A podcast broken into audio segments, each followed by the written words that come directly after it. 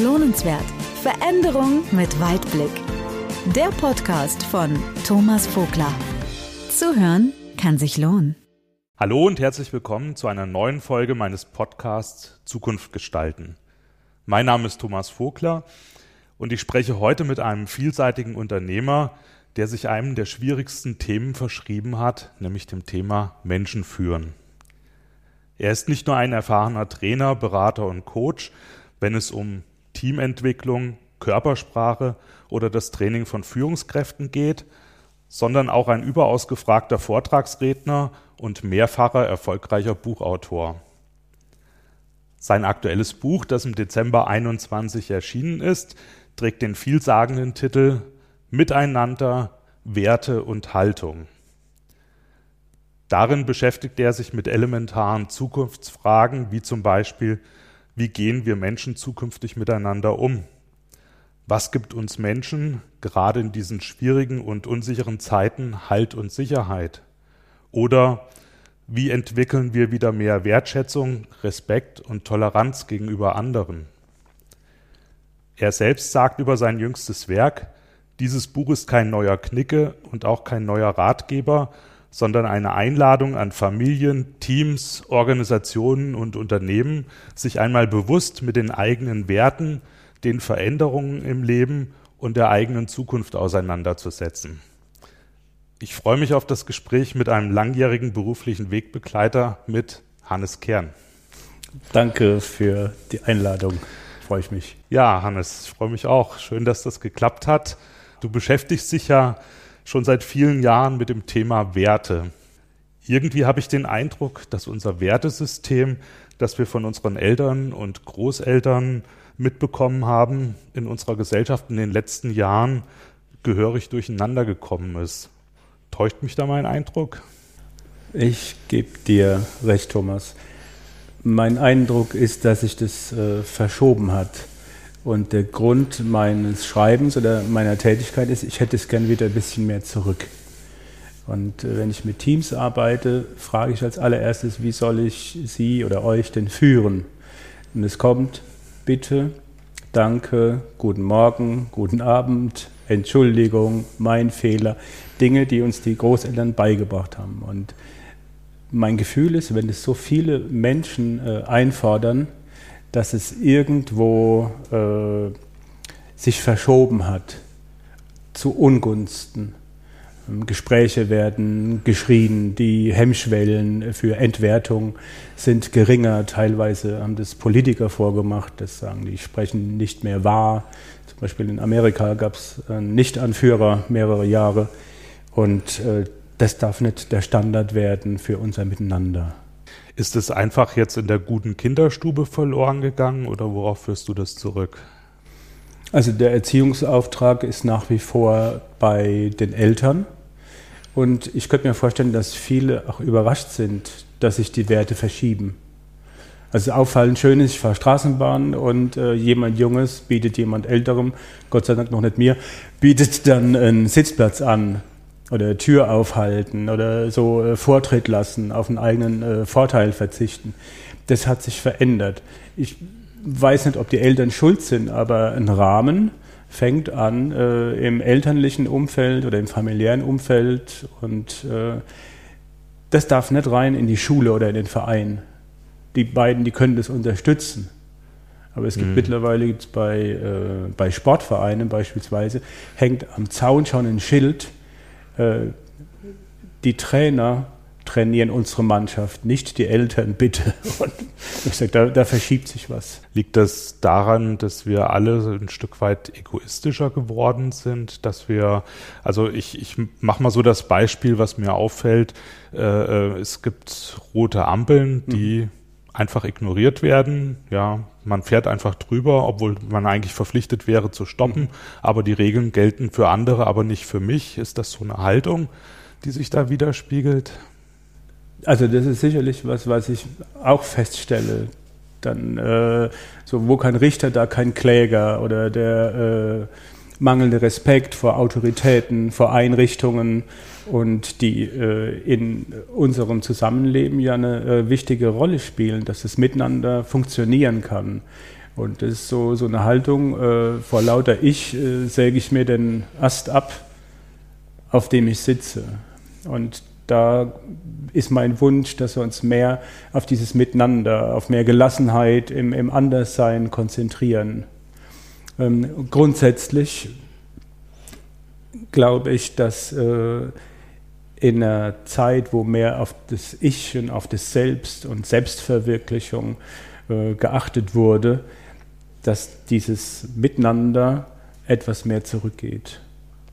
Und das möchte ich wieder haben, dass es miteinander äh, mehr in den Vordergrund kommt. Wie kann ich denn das konkret jetzt für den Einzelnen runterbrechen? Also was kann ich denn persönlich tun, um mein Wertesystem wieder einfach mal zu überprüfen oder vielleicht auch mal neu zu justieren? Du, das ist, äh, also deine Frage ist schon die Antwort, sozusagen, okay, was sind dann Werte, die äh, lebenswert sind? Das sind dann Ich-Werte, aber es sind auch Miteinanderwerte. Und diese Miteinanderwerte könnte ich überprüfen.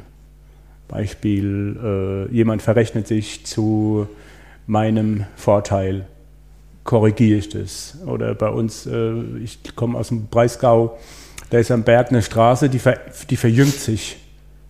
Lass den anderen doch durch, selbst wenn du früher da bist. Also zu sagen, verzichte ich vielleicht mal auf einen Vorteil im Sinne von äh, Gelassenheit wie weit habe ich die Chance, innerhalb meines Lebens äh, Zeit zu haben?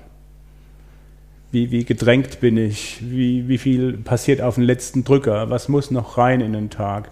Oder auf der anderen Seite zu sagen, wie komme ich mehr in eine, in eine Gelassenheit? Also diese, diese Grundwerte, von denen wir jetzt sprechen, sind einfach die einfachsten Basics, so wie du es jetzt auch gesagt hast diese, diese Gelassenheit, diese Ruhe, dieses sich vielleicht ein Stück zurücknehmen, mal mehr auf den anderen zugehen. Also eigentlich das, was für uns alltäglich sein sollte. Ne? Ja, das verändert sich in der Form, wie wir leben. Nie zuvor gab es so viele äh, Single-Wohnungen. Ähm, es verändert sich in der Form auch, wie wir kommunizieren. Mir ist es am liebsten am Tisch. Ich kann auch gut Telefon und dann wird es schon knapp. Also wichtige Dinge hätte ich gern äh, live von Angesicht zu Angesicht und nicht mit einem Tweet oder äh, nicht unmittelbar, so dass ich sage, lass dir doch mal Zeit, so wie du das sagst, schlaf mal drüber, stimmt es so? Was macht es mit dem anderen? Mhm. Also es vereinfacht, es ist ein Unterschied, ob mir jemand ins Gesicht sagt, ähm, was er an mir gut findet oder ob er mir das schreibt. Das ist ja jetzt mhm. gerade durch Corona genau in die falsche Richtung gelaufen, weil wir ja immer mehr auf Abstand gegangen sind, auf äh, digitale Medien, mhm. auf äh, Zoom-Meetings, auf ja, und einfach der persönliche Austausch da fehlt. Ne? Mm, er hat sich äh, verändert zum großen mhm. Teil. Mhm. Und das ist sicherlich ein Vorteil von, von dem Virus auch. Also jetzt bei, bei allem Schrecklichen, was da passiert. Aber ein Vorteil ist, wenn eine Situation eintritt, zu sagen, okay, was bietet mir das an Erkenntnis? Was bietet mir das an Klarheit? Und eine Klarheit könnte sein, so wie du das auch beschreibst, äh, in welcher Form wollen wir miteinander kommunizieren? Mhm. Was tut uns gut? Also ich hatte in den zwei Jahren hatte ich einen äh, Vortrag per Zoom gemacht und merkt, es, es ist es nicht. Also ich brauche die Leute am Tisch, im, im, im Raum und ähm, das ist mir wichtig dann. Gerade die Frage, wie wollen wir miteinander kommunizieren, da denke ich jetzt gerade an die Diskussionsrunden, die wir jeden Tag im Fernsehen mhm. erleben. Irgendwie läuft das für mich im Endeffekt darauf hinaus, es geht jemand mit seiner Meinung in ein Gespräch, lädt dort sein ganzes Wissen, seine Argumente ab, lässt sich dann äh, wenig bis gar nicht auf die Argumentation des anderen ein und geht dann mit dem Gefühl raus, dem habe ich es aber gegeben. Ja. Aber das ist ja eigentlich keine Form von Diskussion und vor allen Dingen auch schon keine, kein Vorbild. Für mich, also ich schaue das äh, manchmal ohne Ton, nur aus Gründen der, weil ich Körpersprache dann sehen will. Ich schaue es mir nicht mehr an, ich will es auch nicht mehr äh, hören für mich. Es ist komplett uninteressant. Und das Format heißt ja auch Talk Show. Es heißt nicht wertschätzendes Gespräch. Ich erinnere mich an ein äh, Format, äh, jetzt will ich den Moderator nicht nennen, der unterbricht ständig. Das ist für mich eine Unart. Und das Grundsätzliche, ich wünsche mir Formate, Es gab eine Sendung, äh, die hieß äh, Gott. Das Format ist, der heißt von Schirach. Da wurden mhm. nur Positionen getauscht. So, und der Zuschauende kann sich seine Meinung bilden. Das war wertschätzend, das war kritisch, aber es war immer äh, oberhalb der Gürtellinie. Und ich glaube, die neuen Formate, auch wenn das als Vorbild taugen soll, müssten sein, ich gehe offen in ein Gespräch rein und gehe auch offen wieder raus. Weil äh, nur die eigene Meinung bestätigt zu kommen oder die zu platzieren und dann wieder zu gehen, das hat mit Sprechen nichts zu tun. Aber da sind wir ja wahrscheinlich wieder bei dem Ego, weil ich gehe dann mit einem guten Ego raus, mhm. weil ich gesagt habe, dem habe ich es erstmal richtig gegeben und ja. gezeigt, was eine Hake ist. Und das ist dann, ja, es ist, äh, wenn das Ego schwach ist, muss es gewinnen. Jemand, der bei sich ist, muss nicht äh, entwerten. Der ist schon bei sich und der kann dem anderen seinen Wert geben. Und das ist, was ich mir nach vorne auch wünsche, ist äh, dieses Anderssein von einer Meinung und von einem Mensch, das auch äh, wertvoll zu behandeln. Nur für das gibt es äh, halt weniger Quote. Also so mhm. das System funktioniert damit mit, mit Skandal und vorbildlich sehe ich komplett äh, anders. Also wir bräuchten hier wohl offensichtlich eine andere, vielleicht auch eine wertebasierte Streitkultur. Unbedingt. Also letztlich, äh, wir auch jetzt äh, gibt es ja verschiedene Wirklichkeiten innerhalb äh, dieser außergewöhnlichen Situation wie Pandemie. Äh, uns muss klar sein, danach äh, werden wir uns auch begegnen oder währenddessen. Und das zeigt sich jetzt auch in, in, dem, in der Art und Weise, wie wir begegnen. Und du hast vorhin gefragt, so ein Selbstcheck, würde ich gern so behandelt werden? Das ist so ein Selbstcheck. Mhm. Und ich weiß momentan, es ist Druck auf dem Kessel. Für viele Menschen ist die Situation neu oder wenn ich in Unternehmen äh, Change, Veränderungsprozesse äh, begleiten darf, das ist Unsicherheit pur und irgendwo braucht es ein Ventil. Was ich gelernt habe, ist, äh, Worte und Sätze sind auch wie Pfeile. Und äh, ich weiß, ich bin als Mensch bin verletzlich, also teilverletzlich. Nur oft, wenn man einen Pfeil abgeschossen hat, dann reut es uns schon im Affekt und der Pfeil, der trifft dann und das kriegt man oft nicht mehr äh, geklebt oder, oder verheilt. Hm. Und das gebe ich zu bedenken. Ich sage, schau doch, es ist nur anders. Achte, achte auf deine Worte. Das fehlt mir während der letzten Jahre komplett, äh, dieses Bewusstsein, was richten Menschen in der Öffentlichkeit an mit ihrer äh, Wortwahl. Also was ich vermisse, ist, äh, sind vereinende Begriffe miteinander Begriff, jetzt ohne das über mein Buch dazu strapazieren. Ja. Aber letztlich, äh, dass Leuten klar ist, wir dürfen verschieden sein innerhalb des Ganzen. Plus, dann wären wir wieder beim Wertekorrektiv, wenn du eine rote Linie überschreitest, sprich Fackelaufzug, Morddrohung, äh, dann gibt es auf die Finger. Das geht nicht innerhalb unseres äh, Gesamtbildes. Mhm. Aber die Verschiedenheit, Verschiedenheit gehört dazu, gerade zu der äh, Form, in der wir leben. Was könnte ich denn jetzt so aus deiner Her Erfahrung heraus äh, an Stilmitteln einsetzen, um in Diskussionen äh, mehr zu versachlichen oder mehr in den Austausch zu kommen, das, was wir jetzt gerade mhm. gesprochen haben. Weil es ist ja jetzt so, oftmals fehlt einem ja die Schlagfertigkeit, wenn man jetzt mit irgendwelchen äh, Argumenten konfrontiert wird. Hast du da Tipps? Das geht mir oft so, ich weiß nicht, vielleicht äh, den Hörenden auch, äh, hinterher hätte ich gewusst, was ich hätte sagen wollen oder äh, wie hätte ich mich beim Autofahren besser verhalten.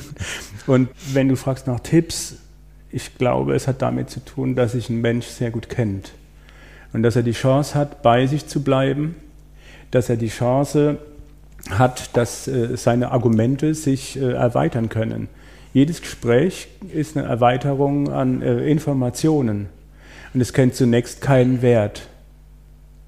Das ist die eine Sache. Die andere ist, sich zu vergegenwärtigen, ich unterhalte mich ja mit einem Menschen, der Ängste mhm. hat und Nöte, der wertvoll ist auf seine Art. Und zu trennen, die Sache ist nicht der Mensch. Ich kann um eine Sache sprechen, ich kann um die mhm. streiten. Das hast du mir auch mal gespiegelt bei Verhandlungen. Das war echt hart, tat gut und hinterher kann man sich angucken, mhm. auch in der Verschiedenheit. Das wäre für mich äh, einer der Schlüssel. Also hinter das, die Motive des anderen zu ja. schauen und auch ein bisschen die Schuhe des anderen mal anzuziehen und zu gucken, wie ist der gerade unterwegs. Einmal oder zu sagen, nur, äh, das kennt jeder, der Schuhe kaufen ist. Nicht jeder Schuh passt jedem. Ich ziehe mhm. ja nicht alle Schuhe an, sondern ich habe schon von, von vornherein sagen, okay, was würden zu mir passen? Oder Schuhe, die mir der Gegenüber hinstellt im Streit, sagen, nein, äh, ich trage jetzt heute keine Pumps oder. das Grundsätzliche ist für mich, warum glaube ich, dass mir mein Gegenüber was Böses will, nur weil er anders ist? Wie viel Vorsprung könnte ich ihm geben? Wie viel von meiner inneren Einstellung könnte ich, ich will dich zunächst einmal verstehen. Wenn ich mich dann ärgere, aber der will mich gar nicht ärgern, dann liegt es ja nicht beim Gegenüber, hm. sondern es liegt an mir. Wie habe ich es geschafft, dass ich mich ärgere, ohne dass der andere das will? Und dann bin ich wieder bei mir und bei der eigenen Klarheit. Hm. Was mich nochmal interessiert ist, ähm, du schreibst in dem ersten Teil deines Buches, äh, wirkliche Werte geben Halt. Werte tragen dazu bei, dass ich meine Stärken besser ausleben kann und auch stärker äh, im Umgang mit anderen sein kann. Wie ist da die Logik dahinter? Was hat das eine mit dem anderen zu tun? Die Frage bringt mich fast ins Schwimmen. Und es ist sehr gut. also, ich denke, äh, dass Werte, wenn ich es beim Sportspiel anschaue, wer spielt mit, wer nicht, dass die schon mal eine Orientierung geben und einen Rahmen. So wie ich mich innerhalb meiner Persönlichkeit verhalte, bin ich erstmal richtig. Ich kann mit dem großen Ganzen mitspielen. So, das zweite ist, wenn ich mitspielen kann, könnte ich nochmal schauen, wie kann ich diese Werte auf mich bezogen verfeinern. Bin ich eher äh, verteidigend, bin ich eher der Spielmacher, bin ich Stürmer, Tormann, äh, bin ich eher Trainer, äh, was auch immer. Und die Spieler, die mitspielen, spielen für das mit, was sie können. Und wenn eine Mannschaft gut aufgestellt ist, dann perfektioniert jeder das, was da ist, nicht das, was fehlt. Wenn ich jeden komplettieren würde, habe ich eine komplett spielende Mannschaft, aber ich habe keine herausragenden. So, um deine Frage noch äh, zu vertiefen, wenn ich mich auf das konzentriere, was ich gut kann, was mir liegt, was mir Freude bereitet. Also, dass ich einen ganz hohen äh, intrinsischen Faktor habe, wenn man auf Leistungsmotivation geht. Dann nützen mir innerhalb des Ganzen die Werte zu sagen, mit dem, was ich kann, mit dem Eigenbild, bin ich wertevoll für mich in, sage ich ganz bewusst, in meiner Unvollkommenheit. Ja, Stellenanzeige zum Beispiel in der Zeitung, da wird ja auch nicht gefragt, äh, wir hätten gern jemanden, dem das fehlt und das, das nicht kann und wenn sie da noch schlecht sind, würde mich auch freuen. Aber bitte kein Teamplayer. Und das ist auch die Brücke, die du beschreibst. Äh, ich meine, du bist ja auch ein Meister der Wortspiele. Bei dem Wort Selbstwert steckt ja auch das Thema Wert mhm. drin. Auch da geht es ja darum, also das hat, hattest du vorhin angedeutet, hat gesagt, naja, wenn jemand keine äh, hohe Wertschätzung von sich selber hat, dann gerät er auch in den Diskussionen ins Ungleichgewicht. Also pauschal äh, würde ich es nicht sagen, also die Wahrscheinlichkeit, so wie du es schilderst, ist, äh, ja. ist wirklich hoch. Wenn mein Selbstwert dafür definiert wird, dass ich Dinge schlecht reden muss, dass ich Menschen entwerten muss, erlange ich scheinbar einen höheren Selbstwert. So, systemisch schaue ich drauf, wenn ich scheinbar einen höheren Selbstwert hätte, wie ist er dann in Wirklichkeit? Weil in Wirklichkeit, wenn ich bei mir bin, wenn ich mich in de, diesem, was ich vorhin sagte, in diesem Unvollkommenen akzeptiere, annehme, muss ich jemand anders nicht entwerten. Ich kann kritisch sein, aber ich muss den nicht entwerten oder irgendwie knechten oder so wie du vorhin sagst, ja, dem habe ich es jetzt mal gezeigt. Aber mhm. was habe ich dem gezeigt? Und das ist für mich dann auch zu sagen, wie halte ich mich mit meinen Werten wertevoll? Also es ist Hygiene, Pflege. Mhm. Und auch, also was wirklich gut ist, was du vorhin äh, fragtest, äh, so einen Wertecheck zu haben. Und es ist interessant, wenn ich das noch ergänzen ja, darf, gerne. mit welchen Werten bin ich dann groß geworden? Und das sind oft die Werte des Elternhauses. Was man tut, was man lässt und früher war noch viel so, was sagen die anderen? Und dann zu gucken, wo haben die die Werte her? Das ist dann von meinen Großeltern. Und es lohnt sich, wenn jemand die Chance hat, zu gucken, was war damals noch wertvoll. Mein Großvater war ein wertvoller Mensch, wenn der drei Tage kaputt auf dem Sofa lag, weil er sich kaputt gearbeitet hatte, körperlich. Wenn man heute Life äh, Balance anguckt, wäre das nicht mehr so das Thema. Das hieß also, wie passe ich Werte von meiner Prägung oder von der Herkunftsfamilie, wie passe ich die an an mein neues Selbst? Das heißt nicht, das schlecht zu machen, aber zu sagen, stimmt es noch? Muss ich es nachdosieren, mhm. nachjustieren für äh, mein Ist, aber auch um äh, mich in Zukunft da besser zu positionieren.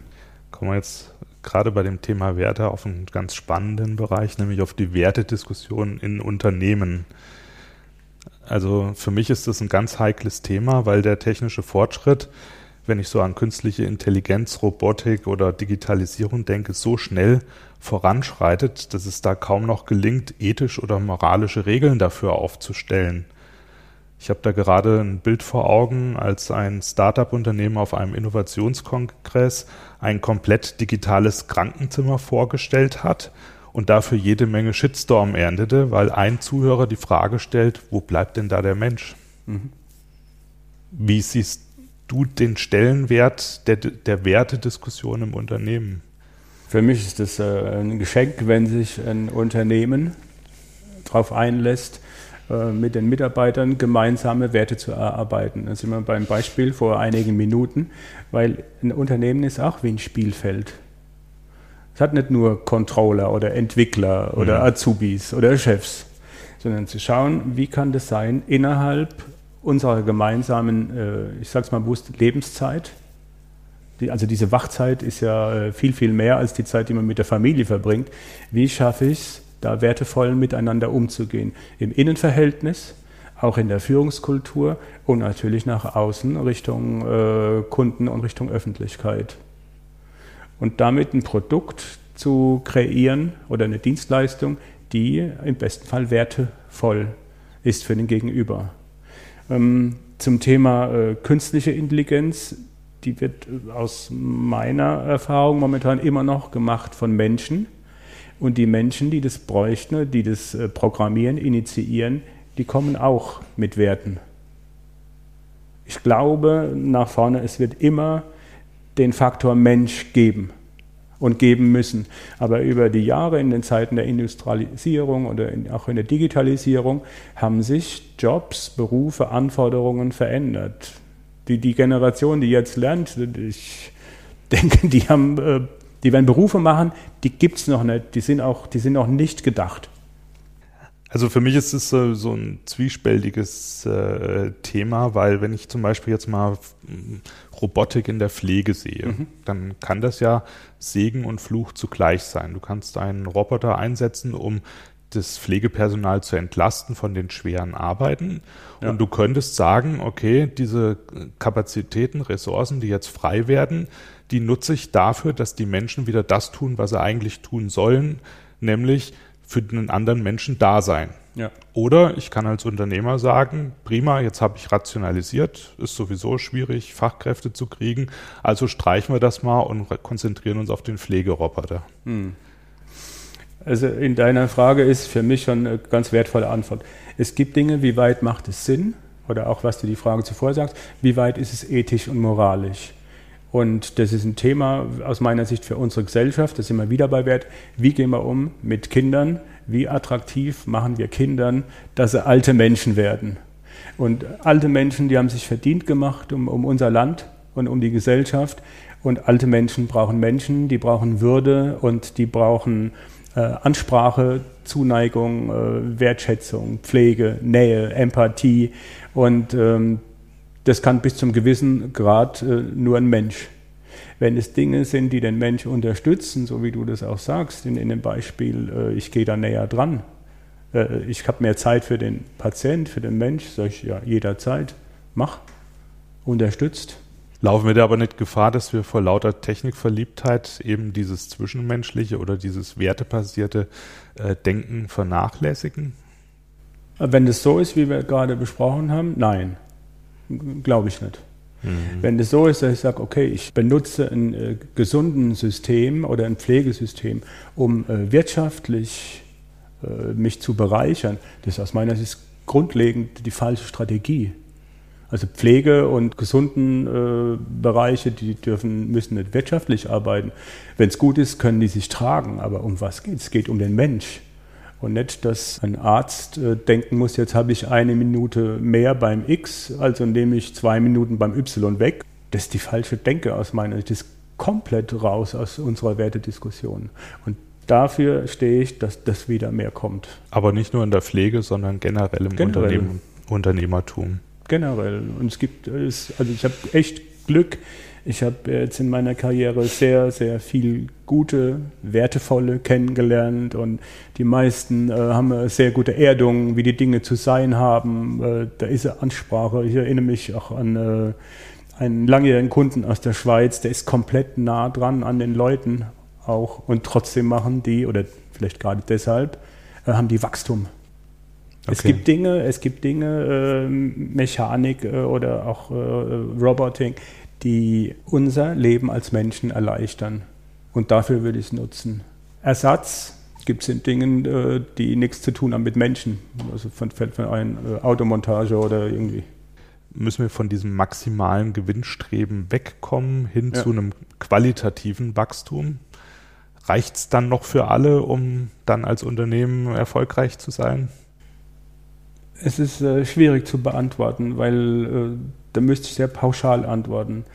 Ich glaube, dass äh, dieses Streben, das ist zumindest mal überdenkenswert. Man guckt, was wird man ein, mhm. äh, Spitzensport, warum gibt es Doping? Wie, wie, müsste ein Unternehmensleben sein oder ein Menschenleben, dass da eine gute Balance ist innerhalb des Systems? Wenn es natürlich ein getriebenes System ist, also das ist an der Börse und die Leute wollen Ausschüttung. Es ist nirgendwo niedergeschrieben, es gibt kein, dass wir uns genauso getrieben verhalten müssen. Die Auswirkungen, die, die das System hat, ist äh, immer schneller, höher, immer, immer besser, immer weiter oder wie auch immer. Das äh, hat Grenzen. Und äh, die Grenze setzt das System Mensch entsteht Leere. Bei uns gibt es 9.000 bis 10.000 äh, Suizide pro Jahr, wo ich sage, was ist das für ein System, das es erträgt? Depression kommt immer mehr in den Vordergrund, dass Menschen sagen, das ist wirklich eine Krankheit. To be under pressure. Wollen wir das nach vorne? Wie schaffen wir das, dass Menschen in unserer Gesellschaft gut, lange und würdig leben können? Das gilt ja insbesondere auch in der Unternehmerwelt.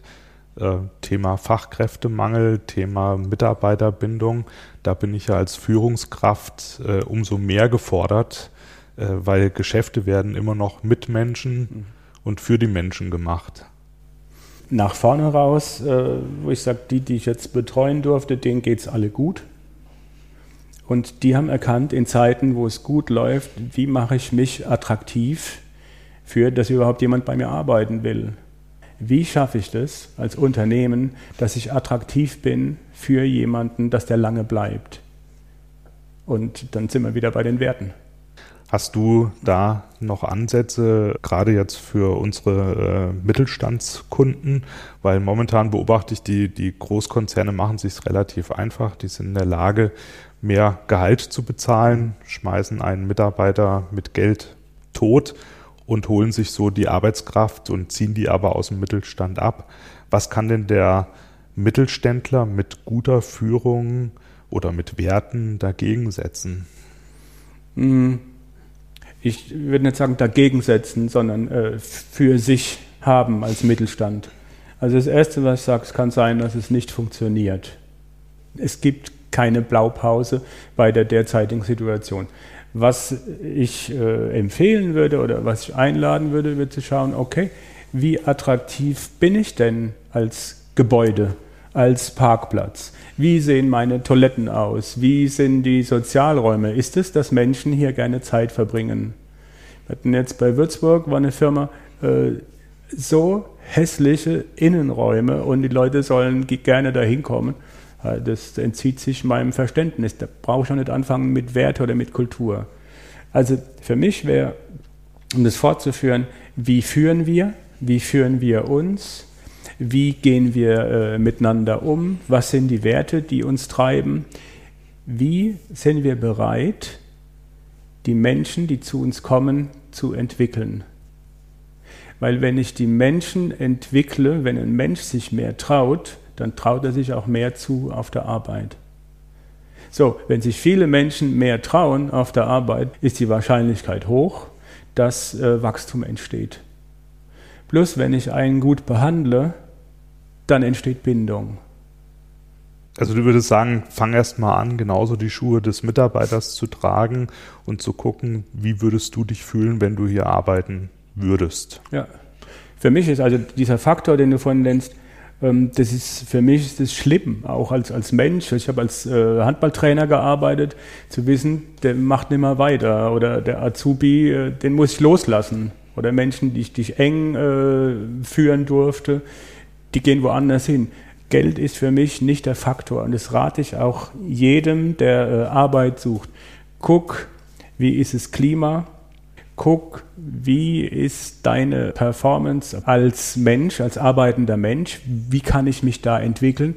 Und das Dritte, das Dritte ist erst Geld.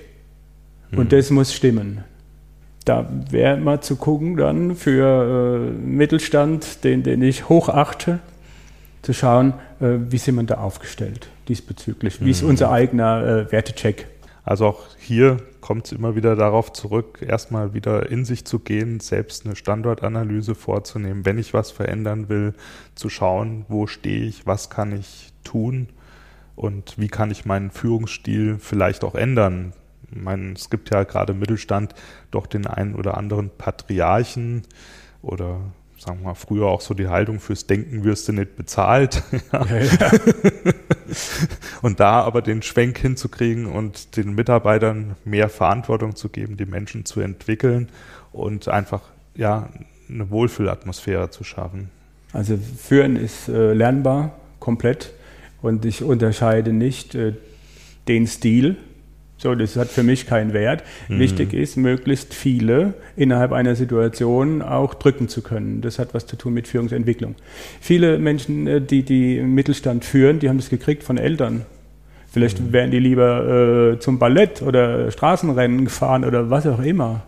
Also das ist äh, äh, ganz, ganz tolle Aufgabe, da Führen zu komplettieren. Oder oft ist es, wenn man dann sagt, äh, wird als Abteilungsleiter, der ist lang genug dabei und kann es am besten. Mhm. Aber der will vielleicht gar nicht führen. Das heißt, in der Zeit, in der er wach bei mir ist, ist er lost. Das heißt für mich, ich müsste mir gestatten, mich sehr gut kennenzulernen als äh, Unternehmer und auch dahin zu schauen, wo es vielleicht nicht so schön ist. Und bei mir als Mensch. Das ist eins und das andere ist, was, was wissen wir alles von unseren Mitarbeitern? Katze krank, äh, Kind äh, Kommunion, Versetzung gefährdet, Liebeskummer oder whatever. Um dafür zu sorgen, dass der, wenn er bei mir ist, oder sie, wenn sie bei mir äh, ist, möglichst unbefangen Leistung abrufen kann. Das heißt, ich muss auch die, die Leute gut kennen. Das Dilemma ist es, ist ja, dass es keine Ausbildung zum Chef gibt. Ja, ich, wie werde ich Chef? Nach wie vor bleibt es dabei viel gesunder Menschenverstand, viel Offenheit, viel Inspiration holen, um da den richtigen Weg zu finden. Also die Guten, die ich, die ich kennenlernen durfte, die waren alle unvollkommen. Die wussten, dass sie führend sind, aber mhm. nichts Besseres. Und die hatten Bitte, Danke, Guten Morgen, die haben die Leute gegrüßt. Und die waren aber auch imstande zu lernen, dass wenn sie entscheiden, dass es da sehr, sehr einsam ist. Oft. Und äh, dafür gibt es mich, ich sage, okay, äh, zum Sparring äh, nützt es. Und was ich nochmal sagen kann, führen ist lernbar. Hm. Und führen hat jetzt nichts zu tun mit, dass jemand Manager wird. Wir führen uns ja jeden Morgen aus dem Bett, ins Bad, zum Frühstück, äh, auf die Arbeit. Das ist Führen pur. Und was da hilft, und das haben viele, die sich jetzt vielleicht auch in dem Podcast mal selbst checken, sind die guten Werte, die wir mitgekriegt haben von äh, Eltern und von Großeltern. Das sind hm. zwischenmenschliche Werte. Das andere ist lernbar, ist trainierbar. Viele sind fachlich sehr gut, wenn das Unternehmen klettert, ist es natürlich begehrlich und dann wollen die Leute wissen, wie hat er das gemacht. Und die werden eingeladen zu Vorträgen. Aber Vortrag hat er nicht im Portfolio. Das ist Lampenfieber pur. Dann sagen, okay, das kriegt man hin, dass jemand einen Vortrag machen kann, als würde er nichts anderes machen, als hätte man den nachts geweckt und sagt, ach cool, Es ist lernbar und es gibt Unterstützung, äh, sich da zu äh, vervielfältigen. Und meine Erfahrung ist, wenn ich den Gedankengang abschließe, wenn jemand sagt, ich traue mich was, ich darf ja Fehler machen, ach, ich bin nicht perfekt und es zieht sich durch, auch durch die Kultur, das ist was total Schönes. Da fängt es aber dann an, dass man an sich selbst viel arbeiten muss, weil wir ja viel an Glaubenssätzen, an Prägungen mitbekommen ja. haben, wo es aus meiner Sicht wichtig erscheint, auch vieles wieder zu verlernen, was man mal gelernt hat, um dann wieder Neues lernen zu können. Also sich darauf einzulassen, nur weil das äh, vor 40 Jahren richtig war, dass es mhm. äh, heute verändert sein könnte, ist was, was Schönes. Und das macht es auch leichter. Ähm, es ist so ähnlich wie wenn jemand das erste Mal vom 1-Meter-Brett springt im Schwimmbad. Und die, die das erste Mal dran sind, ist oft so, die hüpfen und hüpfen und hüpfen und hinten dran wird die Schlange länger und länger und länger, bis er das erste Mal springt, bis er sich traut, bis er in diese neue Situation geht. Und der Erste, der hinten an der Schlange ist, ist in der Regel der, der gerade gesprungen ist. Okay, hm? ein schönes Bild. Also es passiert nichts, wenn man sich traut. Okay. Äh, apropos Lernen, ich hm? möchte noch ein Thema streifen, weil du da ausgewiesener Experte bist und das ist das Thema Körpersprache. Ja. Also ich weiß, dass du in deinen Trainings äh, sehr intensiv dieses Thema bearbeitest und viel Wert drauf legst. Ja. Du hast selbst, äh, soweit ich weiß, eine Ausbildung bei dem Guru der Körpersprache bei Sammy Molcho gemacht. Wie kann ich denn äh, gezielt an meiner eigenen Körpersprache arbeiten oder wie kann ich Körpersprache einsetzen? Also es sind zwei Sachen. Wenn ich den ersten Teil des äh, an meiner Körpersprache arbeiten verinnerliche, wenn wir wieder bei Körper sind unvollkommen. Grundsatz wäre, ein Körper ist mein Diener. Der trägt mein Selbst äh, bestenfalls durch mein ganzes Leben. Und mit dem GPS obendrin, mit meinem Gehirn, schaffe ich es vielleicht bis zum letzten Tag, dass ich dahin, wo ich gehen wollte, auch hingekommen bin und wieder zurück. Es äh, hat damit zu tun, mich darauf einzulassen, meinen Körper wahrzunehmen, dass der mit mir spricht. Und dass mein Ego nicht stärker ist als der Körper. Viele sagen, äh, wenn, wenn die äh, krank sind oder einer hat Bänder gedehnt oder was mhm. umgeknickt. Sagte, ja, das hat mir gerade noch gefehlt oder ja, das habe ich jetzt noch gebraucht. Und beim Coachen gehe ich direkt in den Satz, sage ich, ja, das stimmt wohl. Sonst hätte das dein Körper nicht für dich getan. Das heißt, ich müsste mich wahrnehmen, wie spricht er gerade mit mir? Ist er müde? Ist er wach? Braucht er Ruhe? Kriegt er Bewegung? Das wäre so ein Teil. Der Übergang zu der zweiten äh, Frage, zum zweiten Frageteil ist, äh, wie stehe ich dann gerade zu mir? Bin ich in der Mitte zwischen äh, Fuß links, rechts, vor, zurück?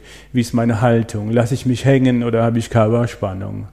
Und äh, mir das zunutze machen, ist zum Beispiel bei Präsentationen, ich sage, okay, ich brauche Augenkontakt, äh, ich muss wissen, wie schnell funktioniert ein erster Kontakt, äh, Lächeln hilft, Grimasse nein, dann äh, wo befinden sich die Hände, bestenfalls über der Gürtellinie. Das sind so die, die ersten drei, wie ich mir das zunutze machen könnte. Schwierig wird es werden, wenn ich mich verstelle und versuche, äh, ein Körper zu sein. Also das Wichtigste, was einer hat bei der Körpersprache, ist sein Selbst. Also das fällt mir zumindest auf, wenn jemand einstudierte Gesten hat, weil da oft eine Zeitverzögerung auch erscheint. Also ich habe mich damit beschäftigt, kann dann auch zuordnen und sagen, okay, das ist einstudiert, aber selbst der Unbedarfte merkt aber, dass da irgendwas nicht stimmt. Also es gibt beste Positionen für die Hände, aber das sieht halt nicht super aus. Wenn ich stehe und, und habe einen Vortrag, dann sind meine Hände in der Regel äh, über der Gürtellinie und mit meinen Händen kann ich dann was zeigen.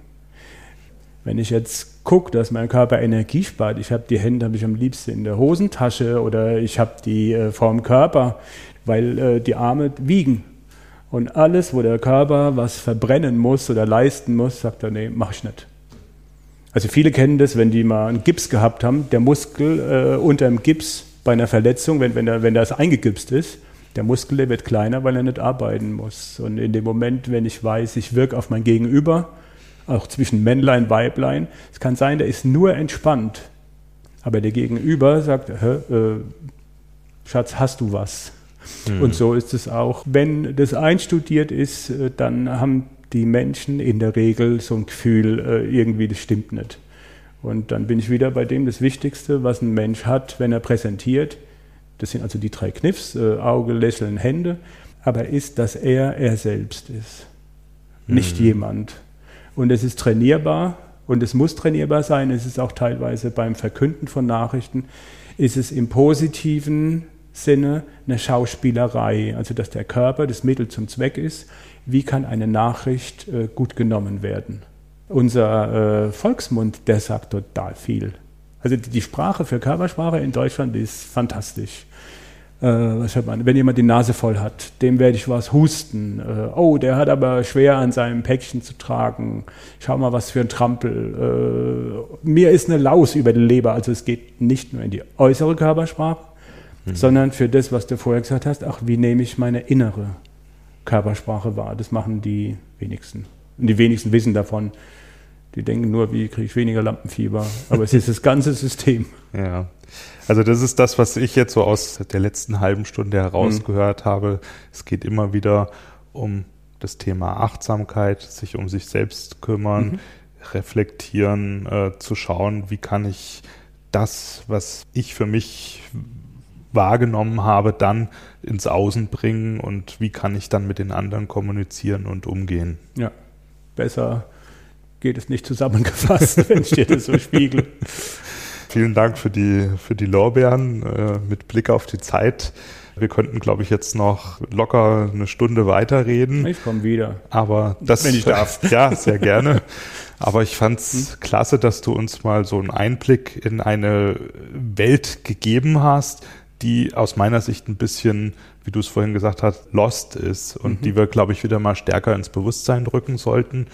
Und dafür danke ich dir ganz herzlich, dass du heute mein Gast gewesen bist. Danke dir auch für die Fragen und dass ich da sein darf. Lohnenswert, der Podcast. Blick über den Tellerrand. Hat dir dieser Blick über den Tellerrand gefallen? Dann lade ich dich herzlich ein, auf meiner Website www.thomasvogler.com vorbeizuschauen. Dort gibt es mittlerweile eine ganze Reihe von hörenswerten Interviews mit weiteren wirklich großartigen Gesprächspartnern aus unterschiedlichsten Branchen, die echt was zu sagen haben.